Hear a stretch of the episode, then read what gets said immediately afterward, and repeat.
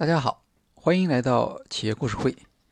今天我们和大家讨论的企业案例是一位著名的企业领导人 Steve 乔布斯。那么他是苹果公司的创始人。呃，当然我们的讨论会局限于他的职业生涯的早期。在管理学中，“个性”一词既可以用来描述杰出的人士，也可以用于一些。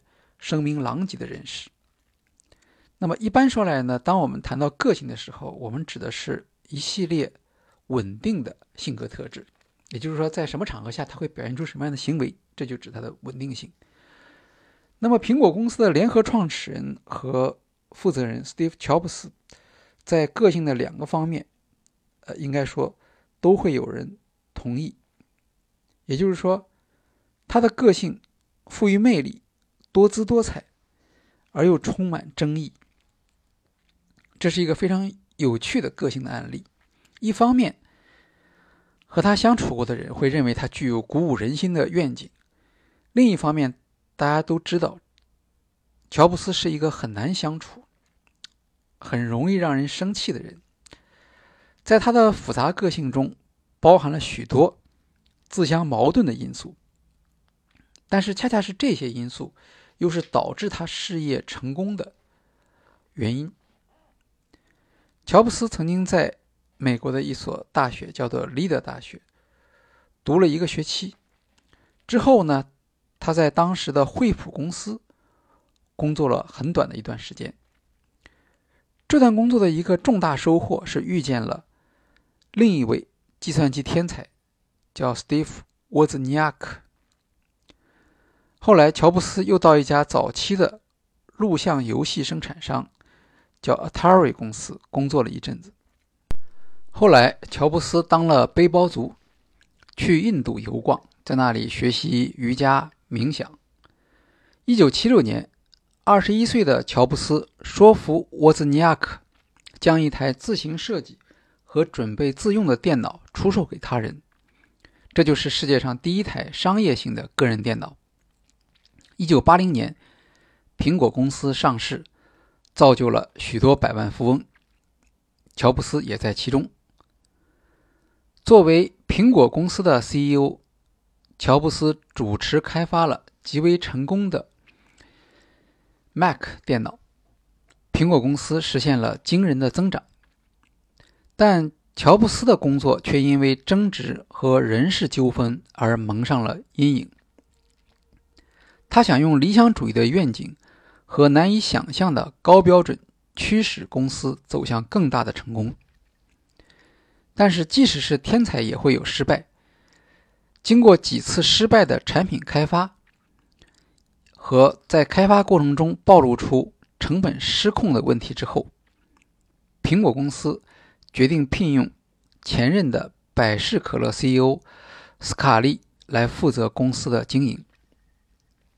斯卡利到公司之后，乔布斯和斯卡利不断的发生冲突。一九八五年，苹果公司董事会迫使乔布斯辞职。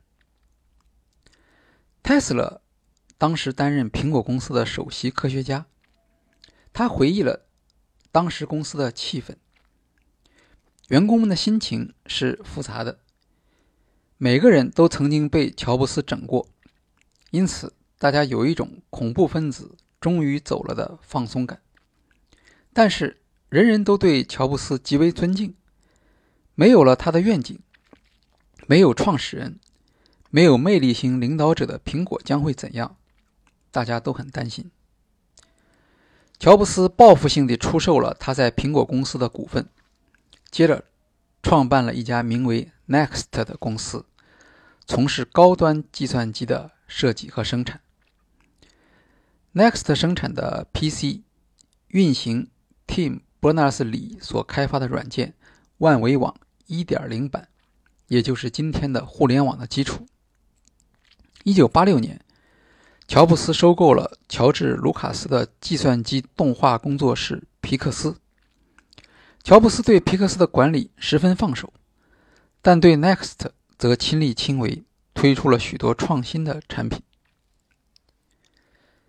在乔布斯走后，苹果公司并没有像董事会所期望的那样顺利的发展。一九九六年，苹果公司以四亿美元的价格收购了 Next 公司。乔布斯回到苹果，但这个时候，苹果已经成为一家病入膏肓、接近破产的企业，市场上对苹果公司的前景都不看好。一年之后，乔布斯出任公司 CEO，在他的领导下，苹果公司开发出了 iPod。开办了在线的 iTunes 音乐频道。与此同时，他过去投资的皮克斯也大获成功，作品一部比一部卖座。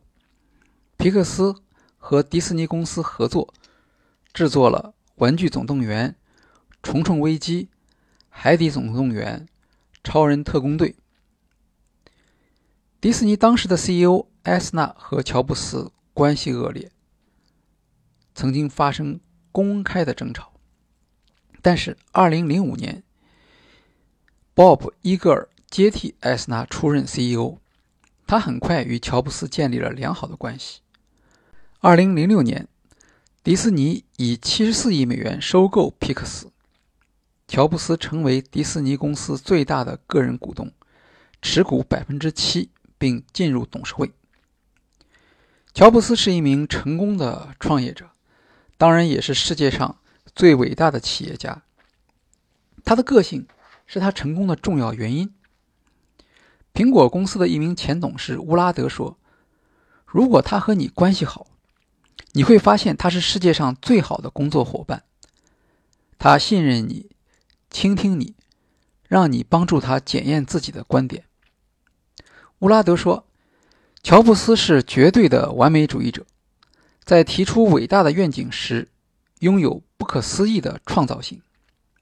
在同事们眼中，乔布斯是雄辩的、富于魅力的、精力充沛、自信和有影响力的。这些特质给他带来的成功，但同样也导致了许多问题。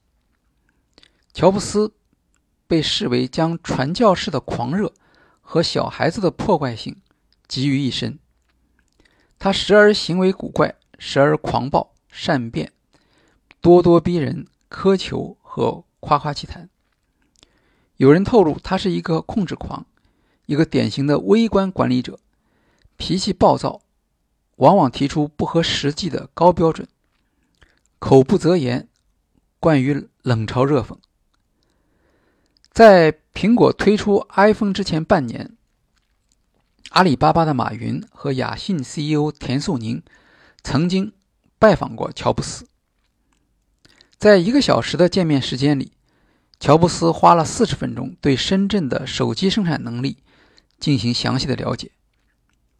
显然，他的注意力集中在自己的事情上，而没有兴趣了解像马云和田素宁的想法。两人在日后都回忆过和乔布斯的这次见面。也都表示见面的过程不大令人愉快。马云说：“乔布斯这样的人不太适合做朋友，因为他最信任的朋友是自己的创新事业。尽管这不影响马云和田素宁对乔布斯创新能力和创业精神的尊敬，但在他们回忆起乔布斯的时候，还是怀有复杂的情感。总结一下。”像乔布斯这样的天才，可以说光芒四射。但在他的光芒之下，在实际中，如果我们遇到这样的老板，恐怕会带来很大的困扰。当然，这是职场中的现实。和这样的领导一起工作，也未必就是进入了地狱。